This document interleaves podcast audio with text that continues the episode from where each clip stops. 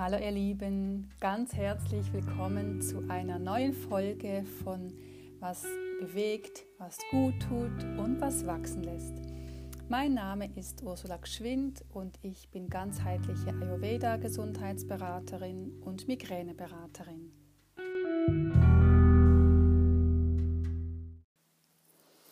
Ja, ihr Lieben, auf die heutige Episode freue ich mich besonders, denn Sie ist dieses Mal unter der Rubrik Was wachsen lässt zu verbuchen.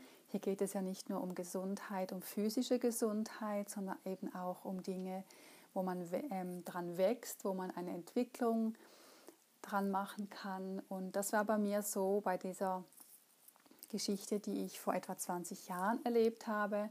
Da war ich so Mitte 20, nicht so gut beieinander. Ich war so ein bisschen depressiv gestimmt. Ich hatte einen Job, aber war nicht mehr so richtig glücklich und, und ich wollte irgendwie ausreißen und, und ich habe viel geweint. Ich musste damals in, im CD-Geschäft, wo ich gearbeitet habe, musste ich einfach anfangen zu weinen und, und ich wusste nicht warum. Und wie so oft trennt man sich dann zuerst mal von seinem Freund und das habe ich damals auch gemacht. Und ähm, das war hat gut getan, mich zu befreien. Natürlich ist es nicht schön, eine Trennung zu vollziehen, aber es war, glaube ich, einfach nötig, weil ich einfach aus meinem Korsett wie ähm, ausbrechen wollte. Und so verbrachte ich ähm, ein kurzes Wochenende mit einem Freund von mir in Paris. Und als wir da hingekommen sind, wusste ich sofort, hier möchte ich unbedingt arbeiten hier möchte ich unbedingt mal herziehen und hier möchte ich unbedingt mal arbeiten. Und wenn ich mir was in den Kopf gesetzt habe, ich bin Widder, dann ziehe ich das auch sehr oft durch. Und ja, dann wusste ich einfach, das ist jetzt mein Wunsch und den möchte ich einfach gerne umsetzen. Und das möchte ich gerne mit euch teilen, wie ich das gemacht habe, denn es war ein steiniger Weg, aber es hat sich gelohnt. Und zwar wusste ich, es gibt ganz viele kleine so Musik- und CD-Geschäfte in Paris und ich hatte damals Freunde, die sich sehr gut ähm, auskannten mit dieser Branche und dann bekam ich so ein kleines Heftchen mit allen Adressen drin und dann bin ich einfach, nachdem ich mit meinem damaligen ähm, oder mit einem, mit einem Freund dort war, bin ich dann mit diesem Adressbüchlein nach Paris gereist, später mal und dachte einfach so, jetzt gehe ich mal vorbei und frage mal in jedem Geschäft, ob ich, ob ich vielleicht hier arbeiten könnte. Und ich konnte damals noch nicht so gut Französisch. Ich hatte einfach mein Schulfranzösisch und ich war schon immer sehr französisch affin. Also Französisch liegt mir viel besser als Englisch, aber ich konnte nicht wirklich fließend sprechen, sondern halt einfach, wie man halt so ein bisschen dahin stottert, wenn man im, in der Schule Französischunterricht hat. Und dann bin ich da in, im Quartier Latin, im fünften Arrondissement, bin ich zuerst in das allererste Geschäft gegangen, so ein ganz kleines. Die hatten sehr viele Vinyl, also Schallplatten, ein paar CDs. Und da bin ich einfach reingegangen und habe einfach gefragt mit meinem ja, Schulfranzösisch, habe ich mich da, habe ich da gefragt, ähm, ob denn eine Stelle frei wäre. Und ähm, der meinte auch gleich, ja, wir suchen jemanden, und ich so, nee, das darf nicht wahr sein, echt. ja, und, und, ähm, dann hat er mir die Adresse vom Chef oder, nee, der Chef, glaube ich, war sogar selber da. Ähm, habe ich kurz, ähm, genau, sollte ich eine Bewerbung schreiben. Dann bin ich nach Hause gegangen. Damals, glaube ich, hatten wir noch keinen Computer. Dann habe ich die Bewerbung von Hand geschrieben, mit einem Diktionär, mit einem Wörterbuch saß ich da, habe alles übersetzt und ähm, dann später habe ich diese Bewerbung ähm, hingeschickt. Und dazu muss man vielleicht noch sagen, dass wir in der Schweiz ja nicht in der, in den, ähm, in der EU waren, wenn es sie schon so lange gibt, das weiß ich jetzt noch gar nicht genau. Auf alle Fälle musste ich da über irgend so ein Amt in Bern, musste ich da die Bewilligung holen und konnte auch nur für etwa ein, anderthalb Jahre konnte ich da hingehen und nicht länger. Und da habe ich halt überall angerufen und dann haben die mir ein, ein, ähm, Vertrags, eine Vertragsvorlage geschickt und die habe ich dann meinem Chef weitergeschickt und ich habe einfach irgendwie nichts gehört. Der hat sich einfach nicht gemeldet. Und dann bin ich am Samstag in meiner Pause auf den Marktplatz gegangen bei uns in Basel und in die Telefonzelle und habe von dort aus, von dort aus angerufen. Und dann meinte der Chef, der meinte, entweder war der Chef nicht da oder ja, es gab andere, andere ähm, entweder hat das noch nicht bekommen oder das war irgendwie ein, ein Hin und Her. Auf alle Fälle musste ich warten, warten und er hat den Vertrag nie geschickt. Und ich bin dann echt jeden Samstag bin ich da in die Telefonzelle. Damals hatte ich noch kein Handy und habe echt angerufen und dem Dampf unterm Hintern gemacht. Und dann irgendwann hat er den, den Vertrag mir also zurückgeschickt und dann irgendwie wurde ich dann doch, ähm, wurde mir dann bewusst, dass ich das falsche Formular geschickt hatte. Da musste ich nochmal ein anderes Formular schicken. Habe ich, hab ich das gemacht und dann ging das so weiter, dann habe ich echt ähm, immer wieder angerufen und ja, und einfach immer wieder dachte ich, jetzt gehe ich da hin und rufe an, bis ich diesen, ähm, ja, diesen doofen Vertrag endlich in der Tasche habe. Und dann hatte ich den, dann ähm, konnte ich künden bei, bei mir zuerst. Ich wollte natürlich eine Stelle sicher haben, bevor ich dann im, im Laden künde. Habe das gemacht und da muss ich ja noch eine Wohnung haben. Und auch wieder die, die lieben Freunde, die mir schon diese Adressen beschert haben, die kannten irgendwie auch oder die wussten von, von, von einem, der auch eine Wohnung in Paris hat, ein Schweizer, ein Chambre de Bonne.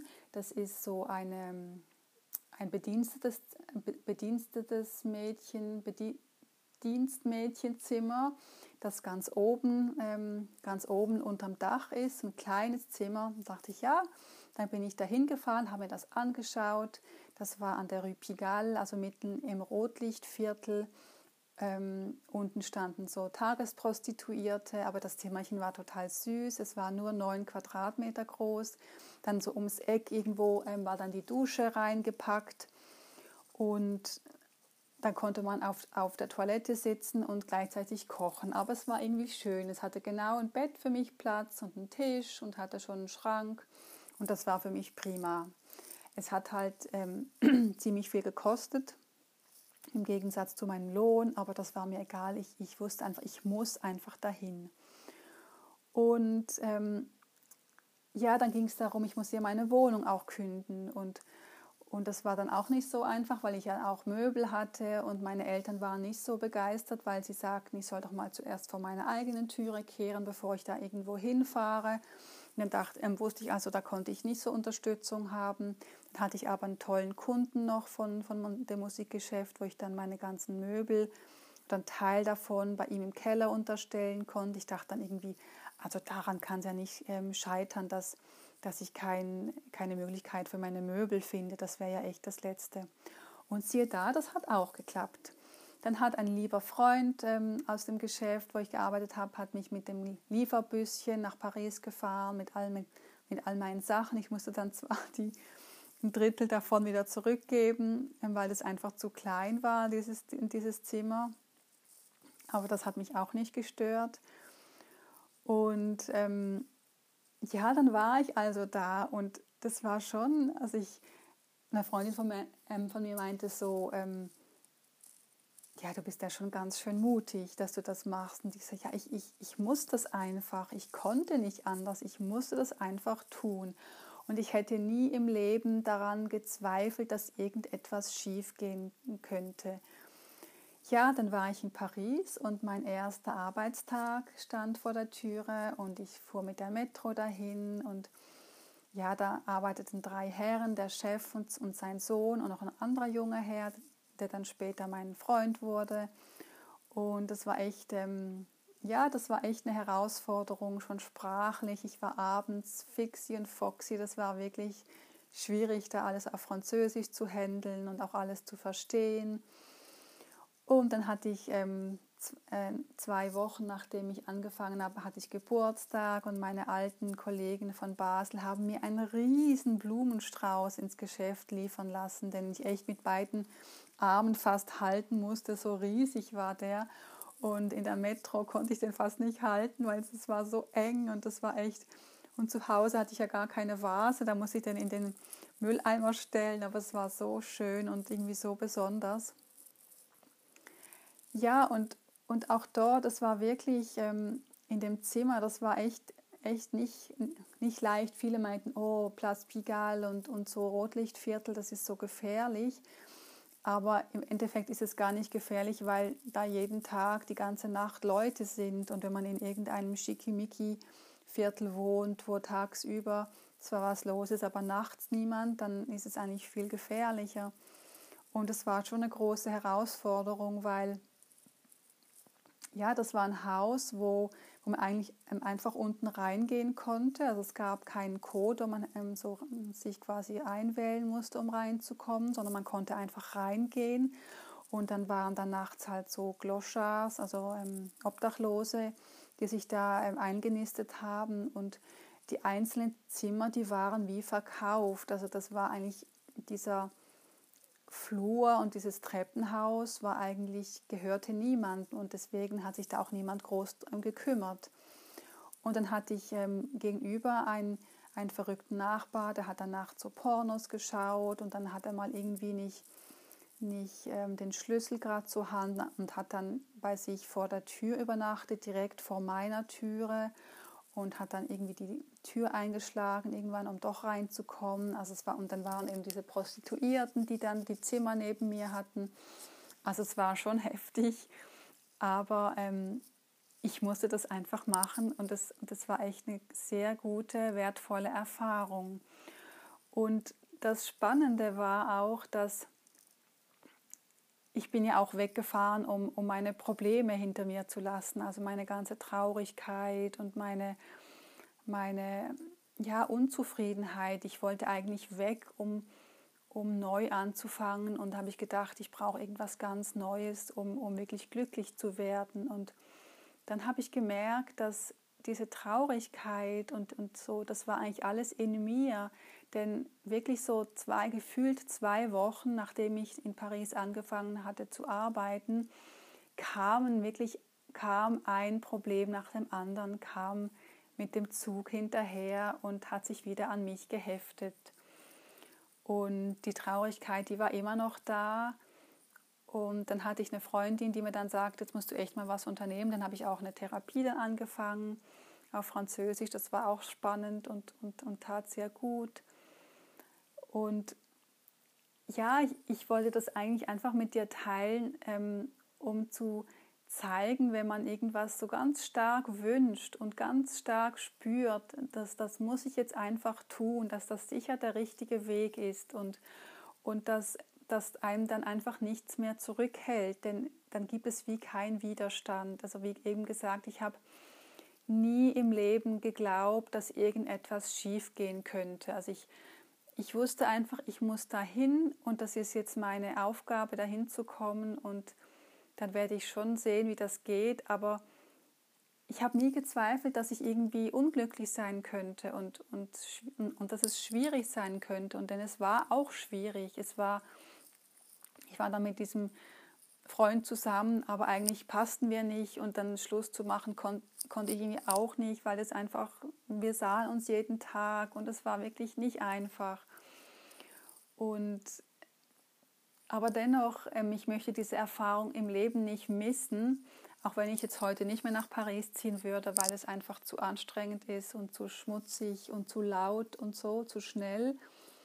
Aber es war für mich eine unglaublich wertvolle Erfahrung und und ich denke immer da gerne zurück und ich glaube, ich bin auch unglaublich daran gewachsen und, und bin selbstständig geworden und habe natürlich auch mein Französisch auf ein Level von anderthalb Jahren gehoben, denn ich bin schlussendlich dann anderthalb Jahre geblieben und dann auch wieder gern zurückgekommen. Aber es war wirklich eine meiner besten Erfahrungen im Leben und ja, da wollte ich dich ermutigen, vielleicht hast du ja auch irgendwas, was du gerne tun würdest, aber denkst, das, das schaffe ich doch nie ja, und spür mal herein und wenn es dich wirklich so ruft, dann, dann wirst du es schaffen und auch die ganzen Stolpersteine gut meistern und nachher glücklich und stolz sein, dass du das geschafft hast. ja, das wollte ich dir heute mitgeben und vielleicht kannst du für dich was mitnehmen, das würde mich freuen. Kannst auch sehr gerne deine Erfahrung oder deine, dein Riesenprojekt, was du umgesetzt hast oder was du vorhast, mit mir gerne teilen, entweder über die Webseite, die verlinke ich unten, oder über Instagram und dann würde ich mich freuen, von dir zu hören und dann bis zum nächsten Mal bei einer nächsten Podcast-Folge.